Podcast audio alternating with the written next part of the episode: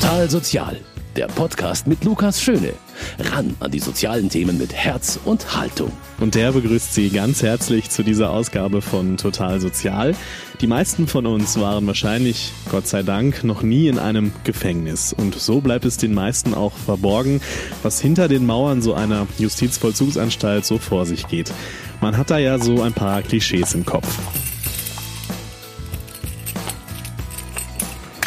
Alles ist vergittert, lange Gänge, das Klo mitten im Raum, der Täter alleine in einer grauen, kalten Zelle und so weiter. Aber in so einer JVA wird selbstverständlich auch viel mit den Insassen gearbeitet und geredet, um auch zu verhindern, dass es später in Freiheit dann zu weiteren Straftaten kommt.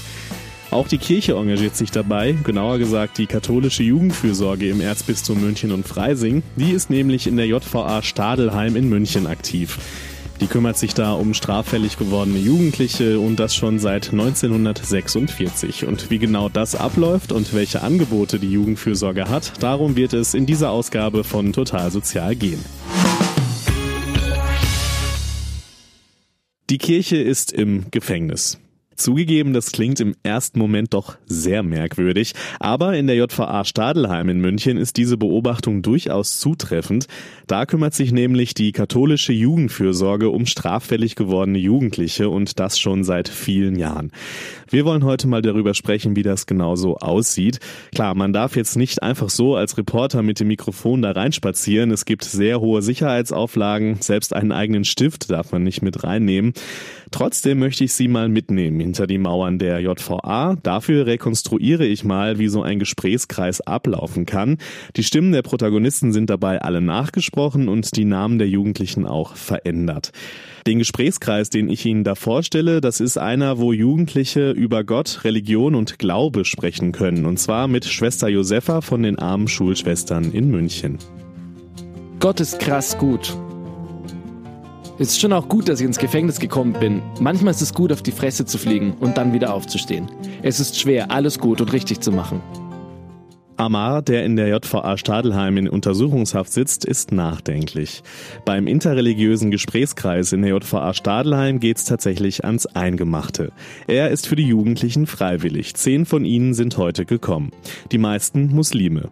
Der Raum ist schlicht. Von einer Tischtennisplatte wurde das Netz abgebaut. Sie dient jetzt als Tisch. Schwester Josefa beginnt zu sprechen. Muslime, Juden, Christen und Jesiden haben eines gemeinsam. Sie glauben alle an einen einzigen liebenden Gott. Doch nicht nur Schwester Josefa möchte etwas loswerden. Die zehn Jugendlichen, allesamt Jungs, sind sehr interessiert und aufmerksam. Sie haben viele Fragen. Was halten Sie von Atheisten? Wie ist das gemeint mit dem Urknall? Glauben Sie, dass der Mensch vom Affen abstammt? Sind Sie mit Gott verheiratet?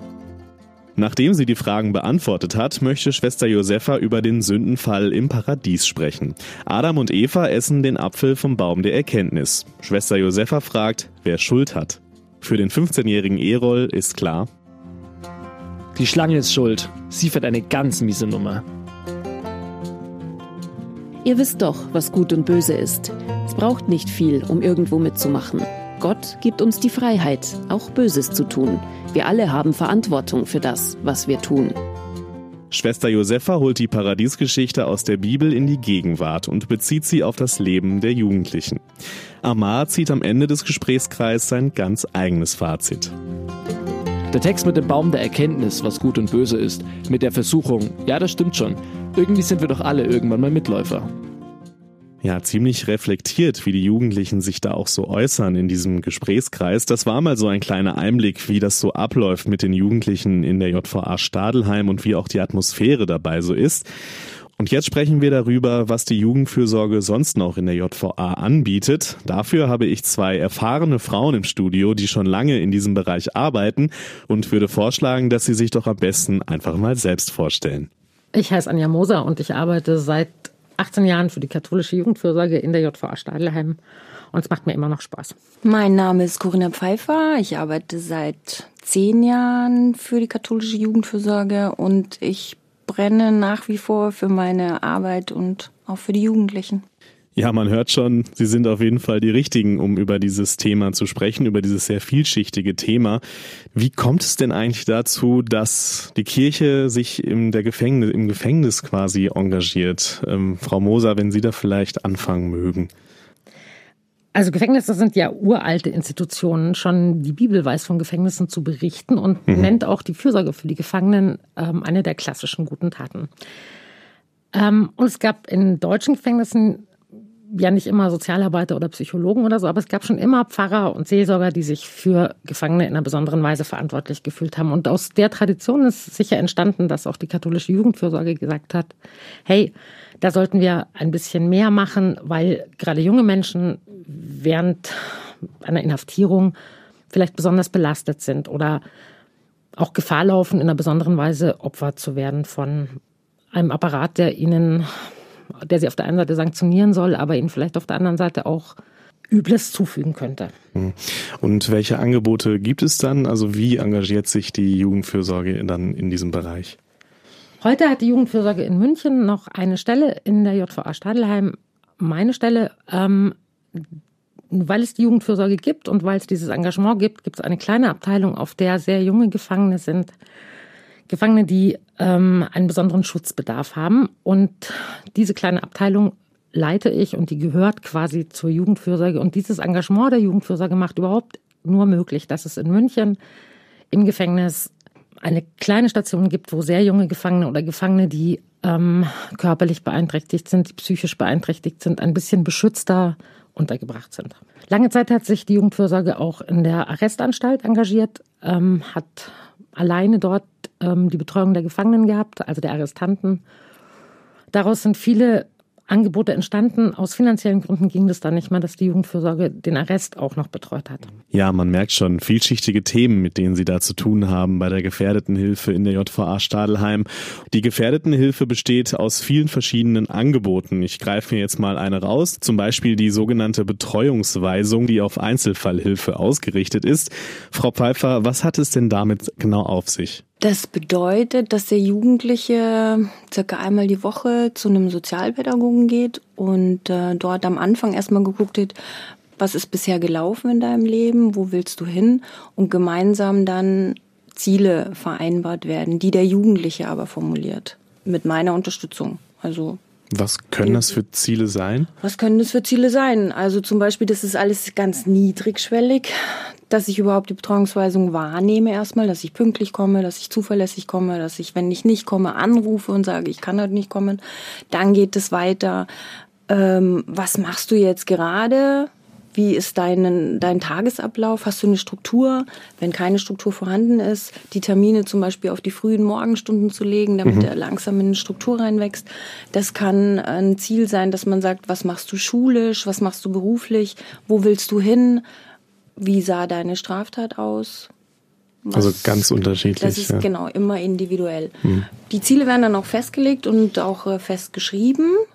Was aber das Interessante ist, dass wenn am Ende der Betreuungsweisung, also im Normalfall dauert sie ein halbes Jahr, ähm, dass man sagt, okay, das Ziel hast du jetzt vielleicht nicht zu 100 Prozent erreicht, aber es ist auf alle Fälle schon mal super, dass du die Hälfte davon erreicht hast. Ne? Mhm. Also weil ich denke halt, jemand, der jetzt, was weiß ich, sagen wir mal, 17 Jahre lang in seiner nicht vorhandenen Struktur gelebt hat, von innerhalb einem halben Jahres sein Leben komplett verändert, funktioniert nicht. Das wollen wir vielleicht alle, und das geht mit dem Computer, weil mhm. ja schalte ich drauf ja. und dann arbeitet er anders. Aber bei einem Menschen geht's halt nicht.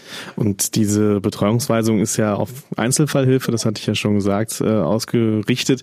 Ähm, da gibt's dann ja auch darüber hinaus die sozialen Trainingskurse, die Sie ja auch unter anderem betreuen.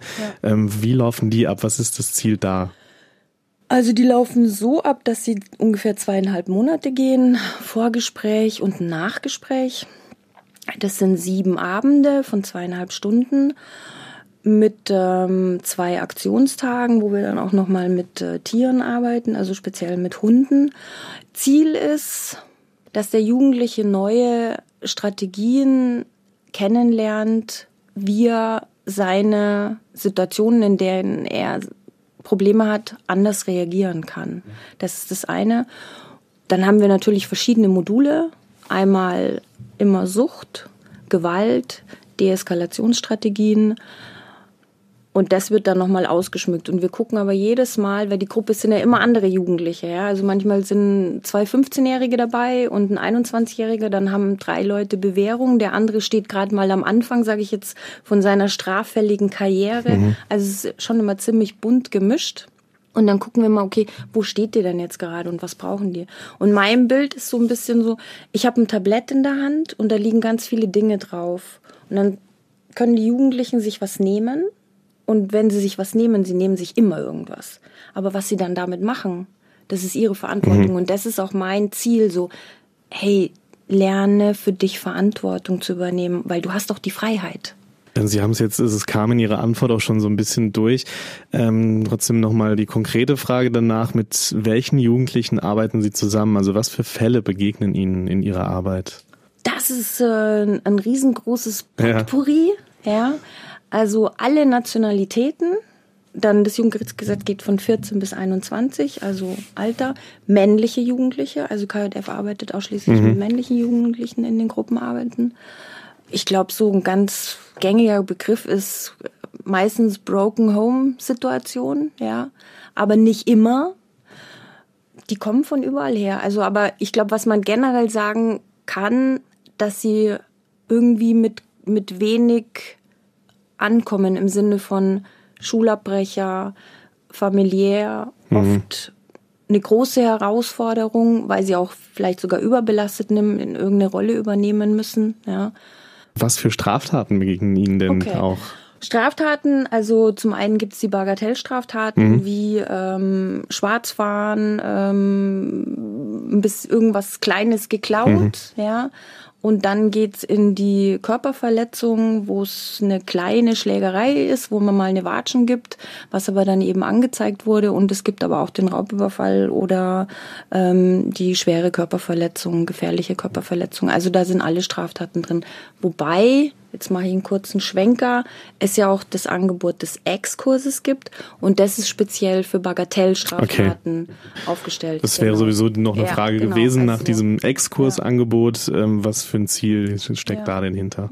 Ex-Kurs sind drei Tage mit einem Vorgespräch von Freitag bis mhm. Sonntag. Mhm. Wir bleiben aber in München und ähm, da ist der erste Tag ist also beim Vorgespräch wird erstmal geklärt, so was war die Straftat, ähm, wie läuft das alles ab und auch so ein bisschen Biografiearbeit, wo kommst du her, was hast du alles so erlebt, wie sieht deine Familienkonstellation aus, was machst du jetzt gerade? Ja, mhm. auf alle Fälle auch immer. Also das ist schon noch so, was machst du jetzt? Wie auch eben im sozialen Trainingskurs. Und der Freitag ist erstmal so generell sich kennenlernen mit den typischen sozialpädagogischen Gruppenübungen. Mhm. Und am Samstag ist es unterschiedlich. Manchmal gehen wir in die Kletterhalle, wo es um Grenzerfahrung geht, was wir dann am nächsten mhm. Tag reflektieren. Manchmal gehen wir zum Wandern. Wir arbeiten mit dem Tierheim zusammen. Und der Sonntag dient dann doch mal dazu da, um den ähm, vergangenen Tag zu reflektieren. Was ist Ziel? Ursprünglich war das Ziel, eine Exkursion mit den Jugendlichen zu machen dem Jugendlichen zu zeigen, es gibt auch noch mal was anderes, was du in deiner Freizeit machen kannst und setz dich ein bisschen mit dir auseinander. Und Ziel ist auch, weil oft ist es so Jugendliche, die den Exkurs machen, sie werden noch mal straffällig. Okay. Ohne den Teufel jetzt an die Wand zu schreiben. Ja, klar. Um da schon mal eine Beziehung aufzubauen. Mhm. Also wenn die noch mal straffällig werden, bleiben das denn dann so Bagatelldelikte oder gibt es die, geht die Karriere dann die Karriere weiter? meistens weiter. Ja. Und dadurch, dass sie uns aber schon kennengelernt haben, müssen sie mir nicht wieder alles von vorne mhm. erzählen, dann da fängt die Beziehungsarbeit schon an. Also das ist auch ein Hintergrund des Exkurs. Aber wir gehen natürlich immer davon aus, dass er nicht mehr straffällig ja. wird, ja, weil das ist ja schon so äh, ein ganzes Wochenende mit Sozialpädagogen verbringen. Puh, was letzten Endes finden sie es dann auch gut und, und fühlen sich auch wohl und alles ist gut, aber trotzdem haben sie keinen Bock, weil das der Zwangskontext ist. Und das ist schon für jemanden, der also Bagatellstrafdelikte ähm, begangen hat, Nee, da will ich eigentlich nicht mehr hin. Frau Moser, wie läuft denn eigentlich die Verbindung zwischen der Jugendhilfe auf der einen und der Justiz auf der anderen Seite? Wie ergänzen Sie sich da? Ich glaube, dass die, das Gefängnis ähm, immer froh ist, jedenfalls ist das meine Erfahrung, um jeden, der sich da drinnen engagieren möchte, weil es da einfach viel, viel, viel, viel Arbeit gibt und der Staat das gar nicht so übernehmen kann alles. Außerdem hat man wahrscheinlich schon auch die Hoffnung, dass wenn es eine nichtstaatliche Sozialarbeiterin in meinem Fall jetzt ist, dass es vielleicht noch ein bisschen mehr Kapazitäten gibt, als es jetzt beim Staat der Fall wäre. Aber es wird eigentlich auch nicht mehr diskutiert, weil es eine lange Tradition ist. Aber ich würde sagen, im Prinzip ist sich in dem Bereich der Justiz der Staat sicher darüber im Klaren, dass sie vor allen Dingen die Hilfe der Kirche brauchen. Ähm, ich, Sie arbeiten ja auch dann auf dem auf der Grundlage des Jugendgerichtsgesetzes. Ähm, wie also wie ist diese Grundlage? Was ist da so der der Grundwert Ihrer Arbeit sozusagen? Naja, im Gefängnis arbeiten wir ähm, auch noch auf ein paar anderen mhm. rechtlichen Grundlagen, aber die Idee ist natürlich, dass im Idealfall die Jugendlichen nicht mehr straffällig mhm. werden. Also von allem, was es an Angeboten in dieser straffälligen Landschaft gibt, ist das die Grundidee. Aber der Gesetzgeber geht davon aus, dass es so einfach nicht ist. Okay. Er sagt zum Beispiel, dass, was den Bereich des Gefängnisses betrifft, den schädlichen Auswirkungen von Haft entgegenzuwirken ist. Also er sagt, da gibt es eine schädliche Auswirkung, da gibt es vielleicht eine, da lernen die vielleicht noch Schlimmeres, als sie vorher schon gewusst haben. Und ähm, die Aufgabe ist sicher, manchmal erstmal nur dafür zu sorgen, dass es nicht schlimmer wird von so Reflexion oder so. Wir reden von einer Altersgruppe, mhm. die schwer pubertiert, die mittendrin steckt. Was ist so die Altersgruppe? Wenn man 14 bis 21. Okay, ja.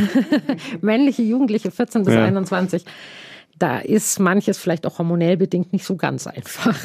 ja. Das kann, das glaube ich ja. Ähm, auch wenn es gerade natürlich bei Ihnen, Frau Pfeiffer, schon so ein bisschen durchgeklungen ist, aber vielleicht nochmal konkret gefragt, vielleicht auch an Sie, Frau Moser. Ähm, was sind, wie nehmen die Jugendlichen diese Angebote eigentlich an und was sind da so die Herausforderungen und Schwierigkeiten dabei vielleicht auch? Sie äh, gerne, Frau Pfeiffer. Es ist, wir gehen ja immer davon aus, also Fakt ist, es ist ein Zwangskontext. Also der Jugendliche mhm. begeht eine Straftat, hat eine Verhandlung und dann sagt der Richter und die Jugendgerichtshilfe, du musst jetzt einen sozialen Trainingskurs machen. Ne? Also das wird zwar vorher mit ja. ihnen schon besprochen, das heißt ja mittlerweile Jugendhilfe im Strafverfahren trotz allem der Jugendliche sagt, ich muss dahin. Und mit dem kommen die erstmal. Mhm. Das ist ein Widerstand. Das Interessante ist, dass die Jugendlichen, ich glaube wirklich, dass ich sagen kann, zu 95 Prozent nach Beendigung des sozialen Trainingskurses sagen, wow, okay, das war jetzt schon interessant und spannend und ihr habt mir hier praktische Dinge mit an die Hand gegeben. Das macht Sinn mhm. was ihr da macht. Diesen Widerstand, den sie am Anfang mitbringen, wo ich der Meinung bin, da haben sie auch ein Recht drauf, auf diesen Widerstand, mhm. ja, den umzuformulieren und damit, was diese Kraft, die in diesem Widerstand drinnen ist, die zu nehmen und zu sagen, hey, wow, du hast Kraft, mach was damit. Mhm. Und meistens gelingt es auch. Ich finde das ganz spannend, mit diesem äh, den, das Recht auf den Widerstand zu haben, weil wird es wahrscheinlich ja auch Menschen geben, die ihnen da widersprechen, die einfach sagen vielleicht, ja, die haben halt eine Straftat begangen, die haben jetzt da eigentlich gar kein Recht auf irgendwie Widerstand. Äh, was meinen Sie damit, Recht auf Widerstand? Also zum einen, dass es Menschen gibt, das finde, das ist auch vollkommen legitim, mhm. weil ich sage auch, hey, du hast eine Straftat gemacht und das war definitiv nicht okay. Nur der Mensch an sich besteht ja nicht ausschließlich aus dieser hm. Straftat. Mhm. Und der Ansatz ist ja auch, und die Gesellschaft hat ja auch das Bedürfnis oder den Wunsch, dass der Jugendliche auf dem Weg, wo er jetzt gerade ist, auf einen anderen Weg umschwenkt. Und von dem her sage ich, der Widerstand darf sein, weil das seine Art ist, sich abzugrenzen. Dann kann ich ihm sagen, okay, du darfst dich abgrenzen, weil wir dürfen uns ja alle abgrenzen. Ja, also dieses, es ist eine Strafe, ja, nur wenn ich mit einem Menschen als sage, das ist jetzt deine Strafe, dann erreiche ich, kann ich ihn nicht erreichen, weil er wird immer in dem Widerstand drinnen bleiben. Wir gehen auch davon mhm. aus, dass jeder so eine Diskrepanz hat. Also das, es gibt ein, ja, ich finde straffällig werden toll als Jugendlicher und ich finde es aber auch doof und mag mich gar nicht.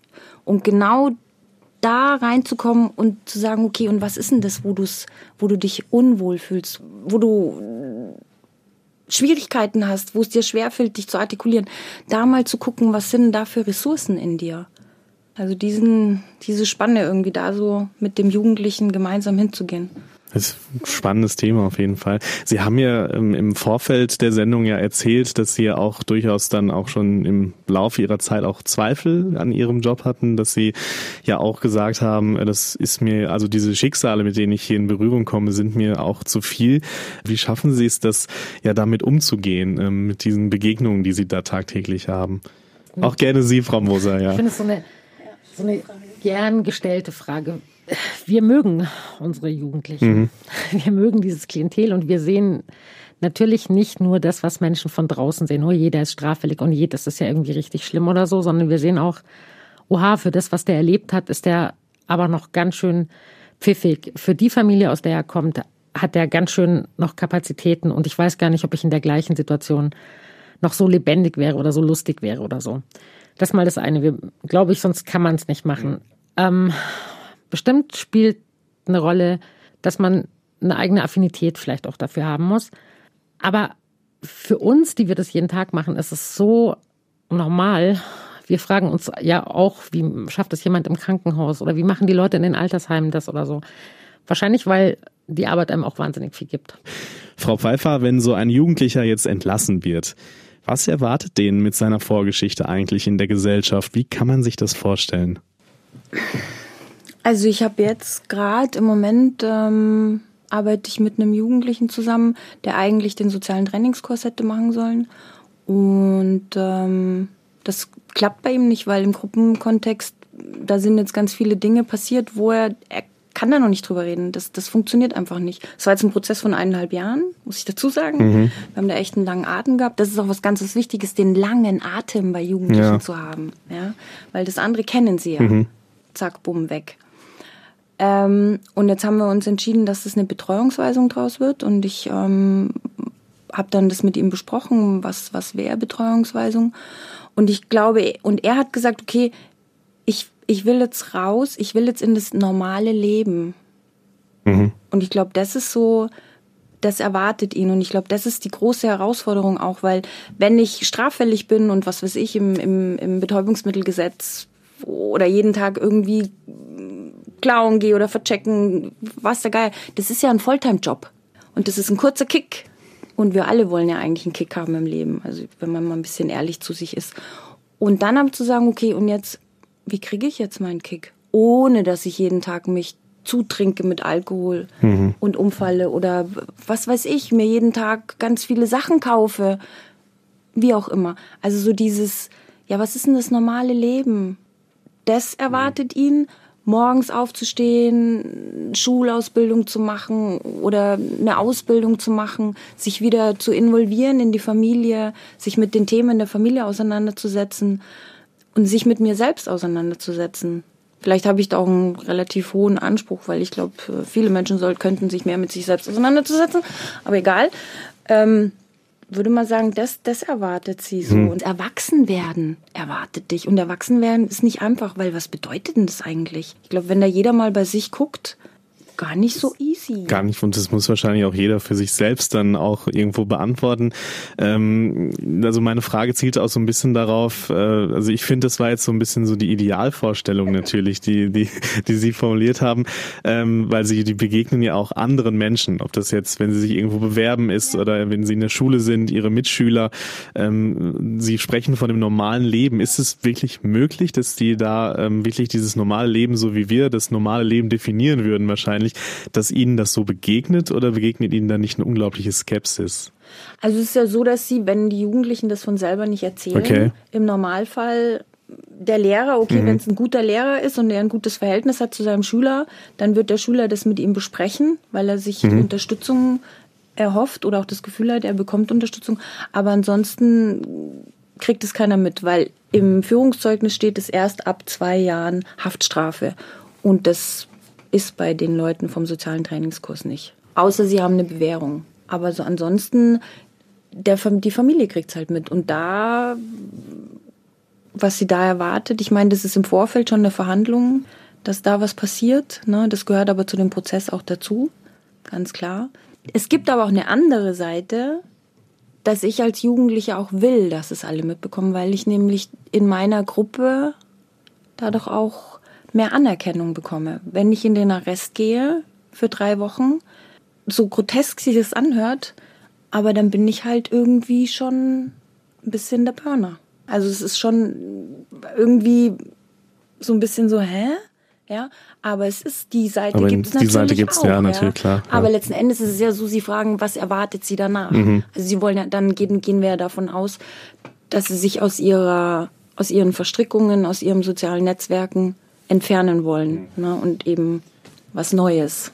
Ähm, Bekommen Sie eigentlich ähm, dann im, Sie arbeiten ja beide auch schon relativ lange in diesem Job, kriegen Sie schon mal auch mit, wenn wir mal zum Schluss so ein bisschen positiv äh, fragen, vielleicht auch so von Jugendlichen, die sich auch bedanken oder wo Sie auch wirklich die Geschichte hören, dass es wirklich auch geklappt hat, die jetzt ein normales Leben, wie Sie das gerade gesagt haben, führen, äh, spüren Sie sowas in der Arbeit auch? Frau Moser, auch gerne Sie. Also klar spüren wir es. Also wir sehen die Leute, die sind ja nicht, die sind ja nicht aus dieser Welt Hm. verschwunden. Wir treffen die in der Stadt. Wir, das sind ja Leute, die könnten ihre und meine Nachbarn Ja. sein. Es könnte ihr Sohn sein und so. Also das ist ja, man denkt immer, das sind die anderen, aber die Leute tragen ja keinen Mal auf der Ja, Stirn. klar. das sind ganz normale Leute, von denen wir nicht wissen. Oh, der war im Gefängnis oder oh, der hat irgendwie schwer geklaut oder der war drogenabhängig oder so. Wir treffen die Leute wieder.